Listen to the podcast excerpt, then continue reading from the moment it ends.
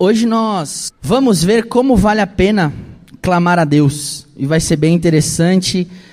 Queridos, a gente iniciou então essa nova série de pregações e como está ali uh, na tela, Uh, a gente intitulou ela como Em Obras, e é bem interessante. E apesar da gente não estar aqui em obras é, de verdade, físicas, tá? Não vai embora falando assim, ó, oh, a igreja está em obras. Não, não tá, de verdade, né? A gente não não está quebrando nenhuma parede ainda. A gente espera, né? Uh, a ideia, então, é, seria algo mais espiritual, mais de você para com Deus, mas da gente aqui como igreja para com o Senhor. E se vocês olharem ali, é, bem no meinho, entre a palavra em e entre a palavra obras, a gente colocou três palavrinhas ali: oração, sacrifício e perseverança. Porque, basicamente, uh, esse texto aqui, né, esse livro que a gente está estudando, que é o livro de Neemias, vai falar bastante sobre essas três coisinhas aqui, que é bem interessante, é bem uh, legal. Então, na semana passada, uh, o pastor Klaus já adiantou para a gente, e, e, foi uma pregação super importante, uh, deu para a gente perceber que eh, Esdra, eh, Neemias, desculpa, tinha acabado de receber a notícia de que Jerusalém literalmente estava destruída. Uh, em todos os aspectos. E por isso ele fez algo extremamente importante. Ele clamou a Deus.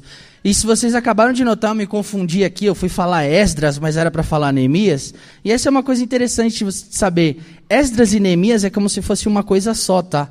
Então, enquanto a gente está pregando Neemias aqui, se você quiser ler o livro de Esdras, fique à vontade, porque os dois falam exatamente da mesma coisa, mas cada um com um viés diferente e sob uma perspectiva diferente, tá? E aí, uh, diante de tudo que Neemias tinha acabado de receber de notícia, lembram? O irmão dele chega e aí ele faz a pergunta: Como é que estão as coisas em Jerusalém? E aí o irmão dele responde: Vai tudo de mal a pior. E eu queria já dizer aqui, até acho que isso está no boletim, se vocês quiserem uh, dar uma lida depois. A gente não está livre do sofrimento. A gente não está livre da angústia. A gente não está livre de sentir dor. Não, a gente não está livre disso. Ou eu estou errado, gente? Quem aqui nunca sofreu? Ah, tá vendo? Acontece. Infelizmente ou felizmente, assim, a gente poderia dizer, isso acontece. Mas aqui, a, a ideia é, beleza, eu estou vivendo de, de, de um jeito difícil, mas quando eu clamo ao Senhor, como o servo dele Neemias fez, parece que a nossa vida caminha de uma forma menos pesada, assim eu poderia dizer. Parece que o fardo fica mais leve. Porque Jesus, em Mateus 11, diz justamente isso no versículo 30. Olha, o meu fardo é leve, o meu jugo é suave e tudo mais. É. E eu digo isso porque a ideia da gente clamar a Deus é literalmente você suplicar em alta voz.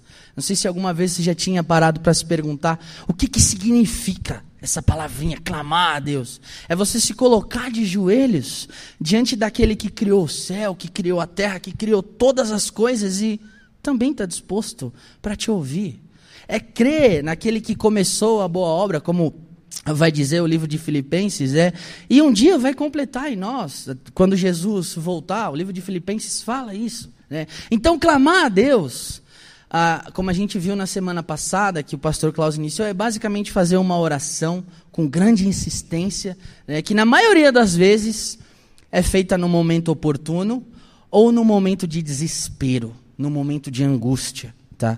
Hoje, então, ah, nós vamos ver aqui como que o clamor pode fazer efeitos na vida de alguém, e nesse caso, na vida de Neemias, o, o capítulo 2, que é o que nós vamos ler aqui, a gente vai conseguir enxergar o clamor dele surtindo aí alguns efeitos. Abram aí, queridos. Neemias capítulo 2, ou peguem o boletim ou acompanhem aqui na tela que os meninos ah, vão colocar. Eu não vou ler o texto inteiro, eu vou lendo aos pouquinhos, tá? E aqui nós já vamos ver o primeiro ponto da nossa pregação que vai trabalhar a ideia, queridos, de que a gente não está imune às tristezas e às angústias né, que podem acontecer. E que esses sentimentos existem para também nos moldar conforme a vontade de Deus. Então, vamos dar uma lida aí. Neemias capítulo 2, do versículo 1 até o 10. Diz o seguinte: eu vou ler no meu computador que está mais cheio aqui para mim. No mês de Nissan, no vigésimo ano do reinado do rei Artaxerxes, eu, Neemias no caso, estava servindo vinho ao rei. Nunca eu tinha estado triste em sua presença. E o rei me perguntou: Por que você está com o rosto tão triste? Você não parece doente. Deve estar profundamente angustiado. Fiquei com muito medo, mas respondi: Que o rei viva para sempre. Como o meu rosto não parecia triste. A cidade onde estão sepultados os meus antepassados, ou a versão NVI vai dizer os meus pais, está em ruínas e suas portas foram destruídas pelo fogo. Até aqui. Como eu disse, então, a gente não está imune, queridos. As tristezas, as angústias, mas isso deve servir para moldar o nosso coração conforme a vontade de Deus. E a primeira coisa que me chama a atenção aqui é que Neemias estava triste na presença do rei, uh, talvez cabisbaixo, com o semblante triste, uh, profundamente angustiado, abatido. Lembram? Ele tinha acabado aí é, de receber uma notícia muito ruim. E isso acontece logo depois dele clamar a Deus é, é, em oração e jejum. E sabem por quanto tempo Neemias clama a Deus? Volta no capítulo 1 aí. Vamos dar uma lida no capítulo 1, bem no comecinho. Abram aí, Neemias capítulo 1, versículo 1. Neemias 1, 1 é o texto que nós vamos ler aí rapidinho. Vocês vão ver quanto tempo que Neemias clamou a Deus, quanto tempo que Neemias estava orando e tudo mais. Diz assim, ó, Neemias 1, 1. As palavras de Neemias, filho de Acalias, no mês de Quisleu, no vigésimo ano. Vamos ler até aqui. No mês de Quisleu. O capítulo 2 agora vai dizer que eles estavam no mês de Nissan. Tá? Não é o carro, tá, gente? É, não tem nada a ver. É no mês de Nissan, ou Nissan, cada um vai pronunciar de um jeito aqui. Ah, o mês de Quisleu, se a gente uh, for estudar e pesquisar no Google rapidinho, você consegue entender que é mais ou menos novembro e dezembro. E aqui agora o mês de Nissan é março, abril, o março barra abril. Basicamente, Neemias estava orando e clamando a Deus por quanto tempo, gente? Quatro meses. Quatro meses jejuando, quatro meses orando, quatro meses se colocando diante do Senhor. E aí eu fiquei me, me, me perguntando aqui algumas coisas e já vai aqui uma dica para vocês. Quando vocês, quando a gente, quando todo mundo estiver angustiado, estiver triste, chateado, cabisbaixo, sem saber o que fazer. A dica é: não comece a orar e desista logo. Neemias ficou quatro meses antes de conversar com o rei. E depois que ele foi conversar com o rei, o texto um pouquinho mais para frente vai dizer que novamente ele orou para estar diante do rei, né? Que não é o rei, o Senhor, era o rei Artaxerxes que o livro vai começar dizendo. Então vai aqui essa dica, sabe? Muitas vezes a gente começa a orar e não vê a coisa acontecendo e faz o quê? Ah, eu vou parar de orar, acho que não precisa, não faz sentido. E queridos, aqui eu estou falando por mim, tá? É, se você se encaixa nisso, amém. Se você não se encaixa, é uma pessoa firme em oração, me ensina. Ensine todos nós aqui. Porque muitas vezes, quando a gente não vê as coisas acontecendo, a tendência, a tendência é parar. Poxa, eu estou orando tanto por uma esposa, demorei 29 anos para casar, eu vou parar de orar. E aí, de repente, Deus surpreende. Eu estou orando tanto, sei lá, para que a, a, pensão saia, a, a herança saia. Ah, mas está demorando, eu vou parar, não faz sentido. É, eu vou parar. Não, queridos. A Bíblia é clara.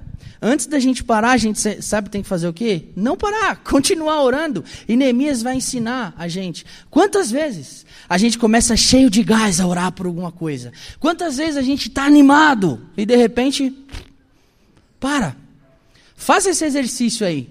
Será que existe alguma coisa que você estava muito feliz no início orando por, por determinada questão e de repente você parou? E de repente você nem lembra quando foi a última vez que você orou por isso? Faz aí essa reflexão. E eu queria então te incentivar a começar a orar e não parar.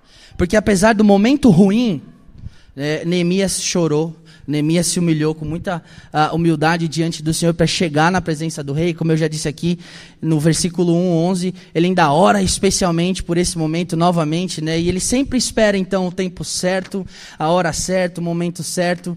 E essa então a primeira lição. Se você está triste, vai triste mesmo. Se você está feliz, vai feliz mesmo. Queridos, a oração transforma. A oração muda as coisas. A gente, como eu disse, não está imune à angústia, à tristeza, a momentos ruins. Mas quando a gente não desiste de orar, quando a gente se fixa na oração, certamente o Senhor faz as coisas. É, certamente.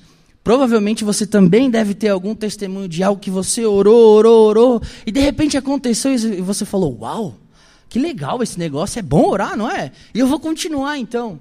Só o Senhor pode fazer, como a gente acabou de cantar aqui. Só o Senhor pode te ajudar. Então, permaneça, fique firme. Né? Jesus era um cara de oração. Jesus era um cara que se retirava né, para orar e fazia as coisas, né, ah, sempre estava no monte, estava ali, estava orando. Isso é muito legal.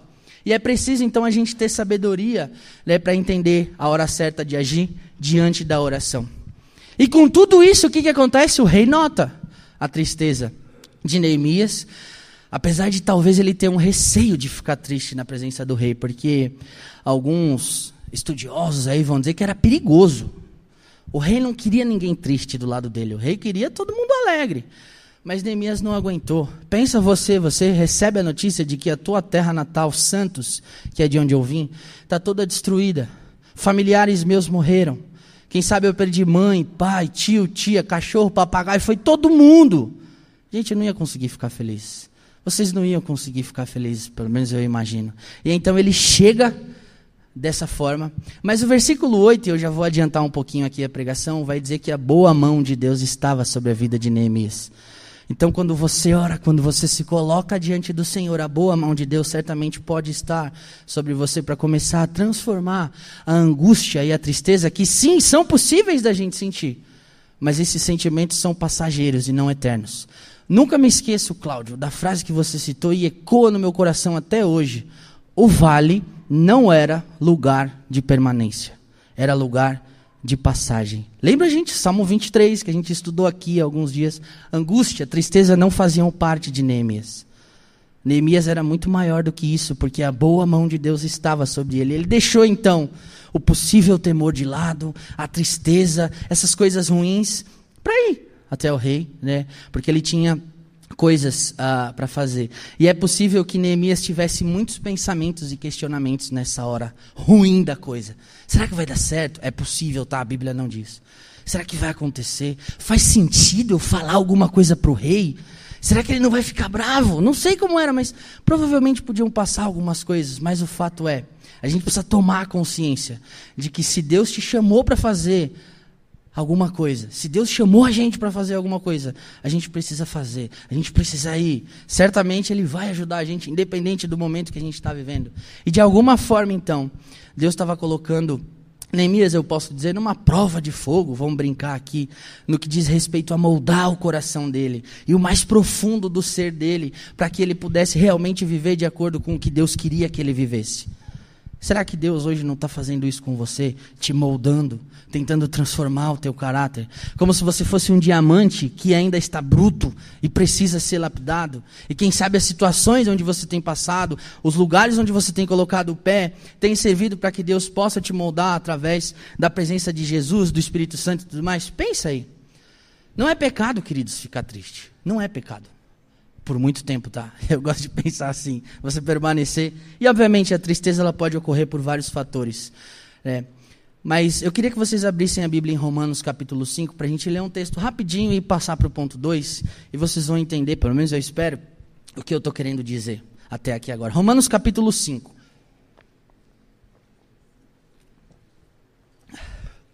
A partir do versículo 1.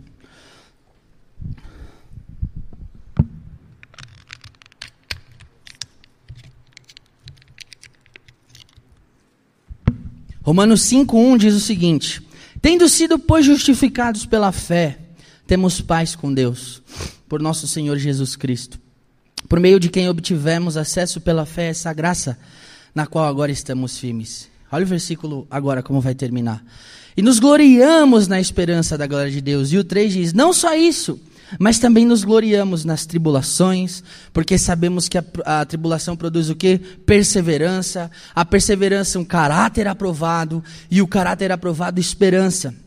E a esperança não nos decepciona, Porque Deus derramou o seu amor em nossos corações por meio do Espírito Santo. É isso que diz o texto de Romanos. E queridos, então, a gente precisa entender que a gente deve depositar a nossa desesperança, a nossa tristeza, a nossa angústia em tudo que coloca a gente para baixo. E a gente, é, desculpa, a gente precisa colocar em Cristo dessas coisas que colocam a gente para baixo, porque só Ele é capaz de transformar desesperança em esperança, como a gente acabou de ler. É, as tribulações vão produzir perseverança no nosso coração. E a perseverança é um caráter aprovado, e o caráter aprovado, e assim vai, assim vai, e de repente você olha, uau, eu estou conseguindo viver tão bem. E sabe por quê? Porque viver com Jesus nunca é um tiro no escuro, queridos. Nunca é. É sempre uma certeza de que Ele sim vai estar ao nosso lado, moldando a gente conforme a vontade dEle. Esse é o primeiro ponto, então, e eu quero compartilhar o segundo agora. Vamos ler agora Neemias, capítulo 2, versículo 4 até o 6. Nós vamos ver aqui que clamar a Deus vale a pena porque Ele ouve e surpreende a gente. Neemias, capítulo 2, versículo 4, 5 e 6. O que você deseja que eu faça? perguntou o rei. Depois de orar ao Deus dos céus, ele orou de novo, tá?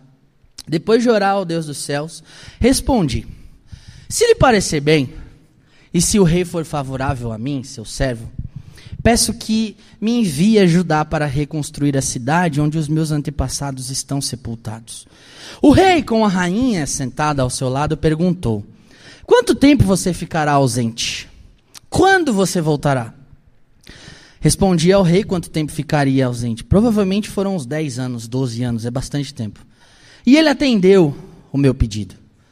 Então, aqui, queridas, a gente vê que o clamor, ou seja, clamar a Deus, vale a pena, porque ele surpreende a gente. Neemias cabisbaixo, triste, ora, fica diante do Senhor, e agora o Senhor começa a surpreender Neemias. O versículo 4 é fantástico, porque essa rápida e silenciosa oração que Neemias fez, apoiada, como eu já disse aqui, por semanas de jejum e oração, provocaram uma das mais assombrosas, eu poderia dizer assim, inversões da política real em toda a história. Alguns dizem que o rei gostava de liberar, outros dizem que o rei não gostava, mas fato é, aconteceu. E não só aconteceu, né? como o rei fez várias outras coisas que foi, foi, foi surpresa de Deus, foi presente de Deus. Neemias provavelmente ah, ele tinha programado sim algumas coisas para fazer, mas certamente foi muito maior ah, o que Deus fez do que ele já tinha programado. Então Neemias ele já não tinha ah, ah, não estava tão triste mais. E o que mais me marca aqui é que antes de qualquer coisa, ele orou, né? Ele orou. E eu estou falando bastante aqui de orar, de orar, de orar, porque é importante. Depois disso, dessa oração curta, versículo 4, vocês podem ler comigo de novo. Tá aí, ó. O que você quer que eu faça? perguntou o rei. Depois de orar ao Deus dos céus, eu respondi. Então, depois disso, né, depois dessa uh, oração, uh, Deus uh, usa um homem ímpio, porque o rei Artaxerxes não era alguém que cria verdadeiramente no Deus de Israel. Ele usa então um Deus ímpio para fazer algo que para muitos não era normal. E o Senhor surpreende a gente então. Quando menos você espera, Deus faz alguma coisa. Neemias já estava vendo sim a mão de Deus né, diante dele, diante do povo. E muitas vezes, queridos, a gente quer fazer o contrário de Neemias a gente acha que Deus não vai surpreender. A gente quer achar que Deus não está cuidando. E com isso, e agora eu vou me colocar aqui na situação e vou falar por mim, acabamos ou a gente acaba recorrendo a coisas que até podem nos ajudar, mas não tanto quanto o Senhor. A gente quer resolver os nossos problemas sozinho. Por exemplo, quando surgem ah, dificuldades. A gente quer usar o nosso dinheiro, que a gente tanto uh, A gente quer usar a nossa inteligência. A gente quer ler livros que podem ajudar a gente. A gente quer fazer tantas coisas, quando na verdade a nossa distância entre Deus é apenas uma oração. Eu não sei se você consegue se identificar com isso. Se você quer resolver todos os seus problemas sozinhos. Se você acha que a oração não é suficiente. Se você acha que estar diante do Senhor não é suficiente. Mas Neemias mostra que sim, Deus surpreende, mas antes de Deus surpreender, ele se coloca diante de Deus mais uma vez. Não que essas coisas que eu acabei de citar aqui são, sejam ruins. Não, é muito bom ter dinheiro, não é, gente? É legal, quem não gosta? É bom, é bom. Você receber o seu salário aí de 700 mil reais por mês, é muito bom. É, é legal, estou brincando, mas é legal a gente conseguir um certo conforto. Mas muito melhor, muito melhor do que isso, é ser surpreendido pelo Senhor.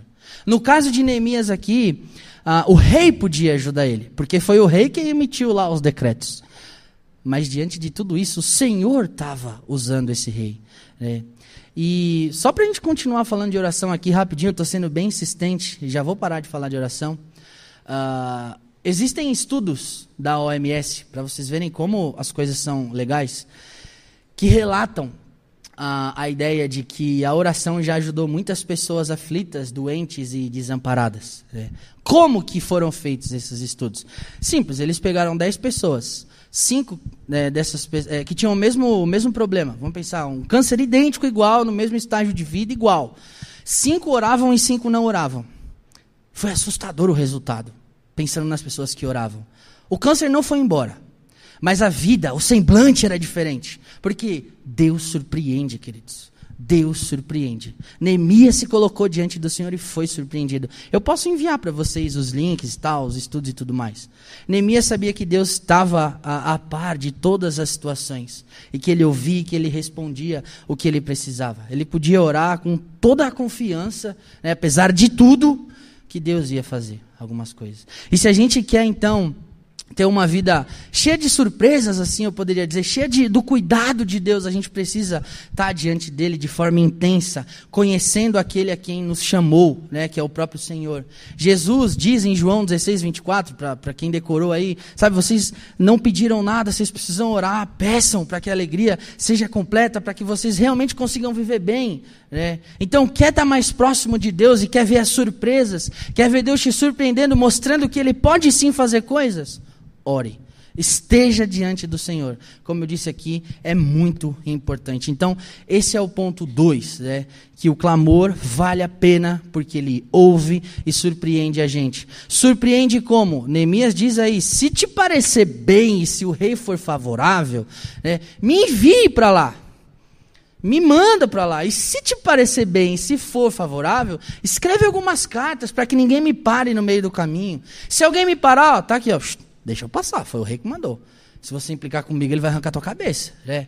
Pede também para que os caras lá que cuidam das florestas e tudo mais, deixa eu pegar algumas madeiras para reconstruir. É isso que ele vai fazer em breve e nós vamos ler aqui agora. E esse vai ser o ponto 3. Dá uma lida aí.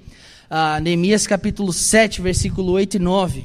Que é quando clamar a Deus vale a pena porque ele vai cuidando exatamente dos detalhes mínimos e minuciosamente, daquela forma que a gente nem imagina. Neemias capítulo 2, versículos 7, 8, 9. Diz assim: ó, além de tudo isso, de poder ir e tal, eu disse também: se te parecer bem, eu gostaria que o rei me desse cartas para levar aos governadores da província a oeste do rio Eufrates, com instruções para que eles permitam que eu viaje em segurança por seus ter territórios até chegar lá. Peço ainda que o rei me dê uma carta para levar a Azaf, administrador da Floresta Real, né, com instruções para que eles me forneçam madeira. Precisarei desse material para as vigas das portas da fortaleza junto ao templo, para o muro da cidade e para minha própria casa. Versículo mais fantástico de hoje, no finzinho diz o seguinte: O rei atendeu a esses pedidos, pois a bondosa mão de Deus estava sobre mim. Fui aos governadores da província, a oeste do rio Eufrates, e lhes entreguei a carta do rei. Além disso, além disso, lembra de surpresas que Deus faz? Está aí. Ó.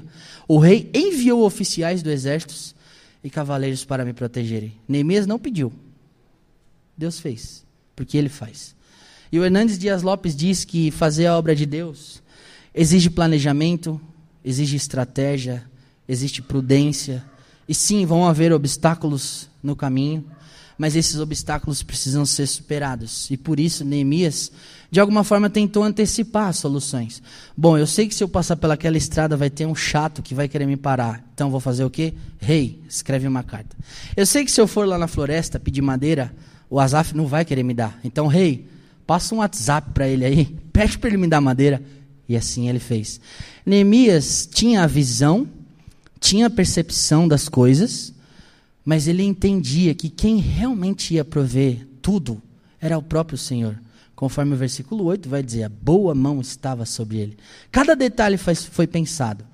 É, mas Deus fez todas as coisas, porque o recurso verdadeiro, no fim das contas, vem do Senhor. É.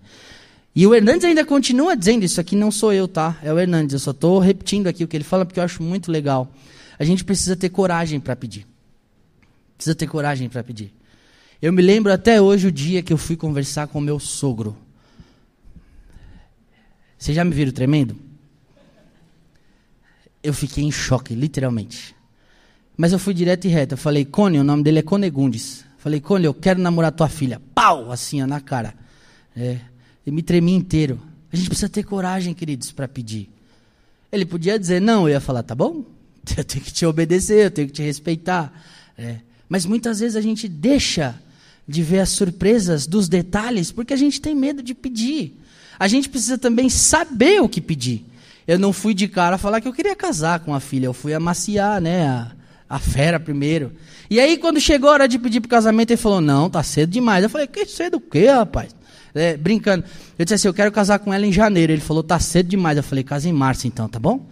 Vocês que estavam aqui, foi em março, dia 19 de março. Queridos, a gente precisa ter coragem de pedir, precisa saber o que pedir e saber quando pedir. Neemias orou quatro meses, ele esperou, né? ele não sabia se Deus ia fazer tudo que ele estava pedindo para o rei, não tinha noção. Mas Deus é um Deus cuidadoso, e é extremamente detalhista e vai surpreendendo a gente por isso. E o que, que ele fez? Ele atendeu o pedido de Neemias. Quantas vezes já não atendeu pedidos nossos, né? Através da vida do rei, como eu já disse, né? E não teve nem mais, não, nem menos, mas teve mais, porque ele ainda mandou o exército ali, exatamente conforme encomendado. E uma observação aqui. O cuidado de Deus não anula, queridos, o fato da gente pensar e planejar as coisas, ok? Não viva relaxadamente. Paulo é claro, aos Tessalonicenses: quem não trabalha, que não coma. Então eu vou repetir: o cuidado de Deus não anula o fato da gente planejar coisas. Você tem um cérebro aí, glória a Deus. Então a gente pode sim planejar. Provérbios 16 é muito claro, mas no final de tudo, quem vai decidir se aquele planejamento faz sentido ou não é o próprio Senhor. Então, algumas vezes, quando a gente tem necessidade, a gente tem que pedir ajuda, porque Deus cuida de todos os detalhes. Pensem comigo aqui: Neemias não tinha nada mais para perder. Ele já tinha perdido tudo, a não ser a própria vida que ele podia perder. Tudo já tinha caído, tudo já tinha sido derrubado.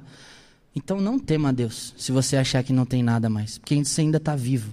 Clame a Deus, peça ajuda que certamente Ele vai te ajudar.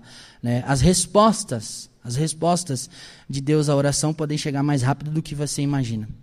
Pensa na parábola lá da viúva que enchia a paciência do juiz, tal, e daí Jesus vai dizer lá no livro de Lucas, de repente o juiz atendeu. De tanto ela insistir, ela foi surpreendida, porque ele cuidou de todos os detalhes. É, e por fim, aqui nesse ponto, vale um destaque para o finzinho do versículo 8, quando diz aí, ó, leiam comigo, só o finzinho. A bondosa mão de Deus estava sobre ele. Ele está querendo dizer para nós aqui que a glória é do Senhor, querido. É Ele quem deve levar o crédito. E não Neemias que pensou no negocinho. No fim de tudo, a resposta vem do Senhor, porque a boa mão está diante dele. A boa mão de Deus estava diante de nós aqui, né? Enquanto a gente ainda era pecador, por exemplo, Jesus veio e transformou todas as coisas. Romanos 5,8 vai trabalhar essa ideia. Ninguém merecia, mas a boa mão de Deus estava estendida. E isso é extremamente importante para a gente. E no caso desse texto aqui que a gente leu, o cuidado de Deus em relação às cartas ah, para Neemias, o livre acesso e tudo mais era legal, mas pensem aí, como que a boa mão de Deus está estendida sobre a tua vida? Quais têm sido os cuidados, os detalhezinhos de Deus para a tua vida? Quais têm sido as coisas ordinárias do dia a dia? Quais têm sido as coisas extraordinárias? Pensa aí. Se você está aqui hoje é porque você levantou da cama. É um cuidado, é a boa mão, é o detalhe de Deus. Apesar da dor nas costas, a dor no joelho, o problema de junta tudo e joga fora, você está aqui. O ar que você está respirando está aqui, sabe? Aquela boa proposta de emprego que você tanto esperava, quem sabe chegou. Sabe, ah, coisas que você não imaginava. Olha, eu, eu, queria trocar isso, eu queria. E conseguiu. É a boa mão de Deus. Aí você pode dizer, mas nada disso aconteceu de, de coisas extraordinárias. Glória a Deus, você ainda está vivo, você está aqui. E a boa mão de Deus está estendida da tua vida. Pelo menos eu espero que assim esteja em nome de Jesus. Amém, gente? E para acabar, vamos ler o versículo 10. Nós vamos entender aqui que clamar a Deus vale a pena porque Ele pode livrar a gente do mal. Versículo 10 diz assim: Mas quando Sambalate, o Oronita, e Tobias, o oficial amonita, souberam de minha chegada, Enemias dizendo isso, ficaram muito irritados, porque alguém veio promover o bem dos israelitas. Agora parece que o caldo começa a engrossar de novo. Né? Mas a gente vai ver aqui que clamar a Deus vale a pena porque Ele livra a gente do mal. Queridos, em todas as gerações, em todas, existem as pessoas que odeiam o povo de Deus. Desde que o mundo é mundo, desde que as coisas foram criadas, vão existir pessoas que odeiam o povo de Deus. Isso é fato. E tratar de colocar ah, obstáculos porque pessoas não gostam ou porque pessoas desejam o mal, não faz sentido. Versículo 8 acabou de dizer, de dizer: a boa mão de Deus estava sobre Neemias e está sobre a gente. Lembram das pessoas que mandavam, por exemplo, ah, o cego Bartimeu parar de perturbar Jesus? Jesus ia passando e o cego ia gritando: Ei, tem misericórdia de mim! E aí os outros falavam: Cala a boca, fica quieto. E ele não parou. Ele continuou. Queriam colocar um monte de obstáculos. Mas ele foi para cima. Ele foi para frente. Porque o mal existe. Mas ele não deve ser obstáculo. E aí, de repente, Jesus faz toda uma reviravolta e fala: Não, ei, fica quieto vocês aí, deixa eu falar com ele. E aí, Jesus, é, muito sábio, pergunta: O que, tu quer que eu faça? Eu quero enxergar. E aí acontece todo o processo. Né? Queridos, obstáculos servem ou existem para ser vencidos em Jesus. Porque ele curou o cego, ele fez tantas coisas e pode te ajudar. Certamente, muitos podem ser os sambalates ou os Tobias né, que aparecem em nossa vida. Eu te amo, tá, cara? Não tem nada a ver com você. Tá? Podem ser muitos os sambalates e os Tobias que aparecem na nossa vida. Mas quando se trata de fazer a obra de Deus, ou seja, de cumprir o ID, a gente precisa seguir adiante, independentemente de desejarem o nosso fracasso ou não. João é claro na primeira carta dele, no capítulo 3, versículo 13, quando ele diz assim: Não precisam abrir. Meus irmãos, não se admirem se o mundo os odeia. Não se admirem se existirem sambalates e tobias que querem fazer o mal. Sabe, esquece isso. Saber que Deus te dá respaldo, né? saber que Deus dá respaldo para a gente, deve fazer a gente viver melhor. Isso deve ser um incentivo para a gente seguir adiante apesar da oposição. Portanto, então, esteja preparado e não surpreso quando coisas ruins começarem a acontecer. Vou repetir: esteja preparado e não surpreso. Sambalates e Tobias existem vários aí afora. Né? Então, quando começaram a planejar, por exemplo, o mal contra Jesus, o que, que ele fez? Ele não parou. Ele foi adiante. Ele simplesmente continuou a cumprir o propósito que ele tinha aqui, conforme Lucas 19:10 era o quê? Buscar e salvar aquele que se havia perdido. E a gente precisa fazer exatamente a mesma coisa.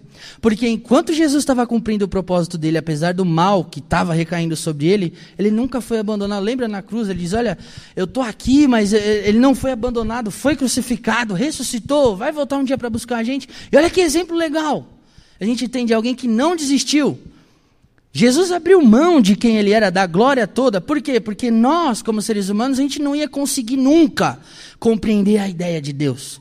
E o livro de Colossenses vai trabalhar então a questão de que a imagem do Deus invisível se fez na pessoa de Jesus. E quando eu olho para Jesus, então eu posso entender um pouquinho de quem é esse Deus grandioso que eu sirvo, que não te abandona, que não me abandona e que não abandona a gente apesar de Sambalates e Tobias que querem sim fazer o mal. Eles eram pessoas influentes, eram governadores, sabe? Mandava nas coisas, possivelmente ah, tinham muitas pessoas que obedeciam a eles, mas Neemias não se intimidou. Venham todos os domingos, que até o fim de Neemias vocês vão ver quantas vezes esses dois cabras aparecem. Venham, vocês vão ver quantas vezes eles ficaram enchendo o saco de Neemias, enquanto eles estavam lá construindo o muro, fazendo um monte de coisa, não pararam. Mas a obra não parou, a obra foi até o fim. Então, independente de tudo isso, o Senhor tem nos ajudado. Quer manter o inimigo calmo? É só tu ficar parado. Viva no meio aí dos escombros, né, no meio da bagunça, deixa a obra de Deus de lado, o inimigo vai ficar felizão, calminho. Agora, quer manter o inimigo agitado ali? Não fique parado. Deixa o sossego de lado. Né? Quando alguém busca o, o, o, próprio bem, quando alguém luta pela igreja, né? quando alguém se levanta para reconstruir coisas, o Hernandes trabalha essa ideia de que ah, Deus faz as coisas e onde o povo de Deus está buscando coisas, Deus restaura. E aí o inimigo fica furioso. Então eu queria te dar essa dica. Esqueça Sambalates e Tobias e caminhe, continue adiante. Porque trabalhar para o Senhor nunca é em vão. Amém, gente? E eu queria concluir lendo aí a parte do boletim ah, que eu coloquei, que vai trabalhar a ideia de que a crise e os problemas devem servir ah, para fazer a gente crescer e buscar mais a Deus. É. Somente através da fé em Jesus é possível para nós, então, vencermos o medo, a oposição e a angústia. Né? Mas para isso, queridos, é necessário crer que Jesus é Deus e é poderoso. É, ele é de eternidade a eternidade, isso é muito legal. É a âncora, sabe? É, é, é o que mantém a gente firme e isso é muito importante da gente entender. E o Senhor então ouve o nosso clamor sincero, venha ao nosso encontro, traz a paz né, para o nosso coração, assim como fez com Neemias. Jeremias 33, 3 diz o seguinte: Clamem a mim, e eu responderei e lhe direi coisas grandiosas e insondáveis que você não conhece. E aí ainda quero ler outro texto que é Efésios 3, 20 e 21, que diz: Aquele que é capaz de fazer infinitamente mais do que tudo que pedimos ou pensamos, de acordo com o seu poder que atua em nós, a Ele seja a glória na igreja em Cristo Jesus por todas as gerações, para todos sempre. Amém. Pensem comigo aqui. Se Jesus morreu na cruz pelos nossos pecados e ressuscitou uh, para sal salvar a gente, para nos dar a vida eterna, o que mais ele não pode fazer? Por mim e por você, quando a gente clamar a Deus. Senhor, eu te louvo, porque esse texto de Neemias é preciosíssimo no que diz respeito a como viver uma vida diante do Senhor e nós sabemos, Deus, que as tristezas vêm, nós sabemos que a angústia bate no nosso coração. Mas a minha oração, então, Deus, é para que em nome de Jesus nós consigamos entender que as coisas ruins que acontecem servem para que o Senhor nos molde conforme a tua vontade. Nada acontece por acaso. Eu oro, Deus, para que de acordo com a tua vontade, de acordo com o teu querer, o Senhor nos ajude a passar por momentos de tribulação, a fim de que nós consigamos entender depois, ou agora mesmo, que clamar a Deus vale a pena porque o Senhor nos surpreende e porque o Senhor cuida de todos os detalhes minuciosamente e também nos livra dos possíveis males que possam nos assolar, nos acompanhar, nos afligir, querer literalmente derrubar a gente. E eu te agradeço, Deus, por esse tão grande exemplo do teu servo Neemias, um homem importantíssimo para a história da igreja, que, que, que, carrega toda uma história cheia de coisas que podem nos ajudar. Então, que em nome de Jesus, o Senhor fale ao nosso coração e que nós entendamos que, como eu disse aqui no fim, que se o Senhor morreu por nós na cruz, o Senhor ressuscitou no terceiro dia, o que mais o Senhor não poderá fazer quando nós clamarmos a Ti? Que nós tenhamos a plena consciência de que clamar, de, de que orar, de que jejuar, essas coisas que, que, que a gente podia resumir como oração. Que a gente tenha consciência então de que isso deve fazer parte da nossa vida. Paulo diz em 1 Tessalonicenses 5,17 que a gente deve orar sem cessar. Que sejamos as pessoas então que te buscam, que oram, que leem a Bíblia, que têm comunhão sem cessar. Muito obrigado, Senhor, pela oportunidade de compartilhar a tua palavra. Em nome de Jesus eu oro com gratidão no coração. Amém.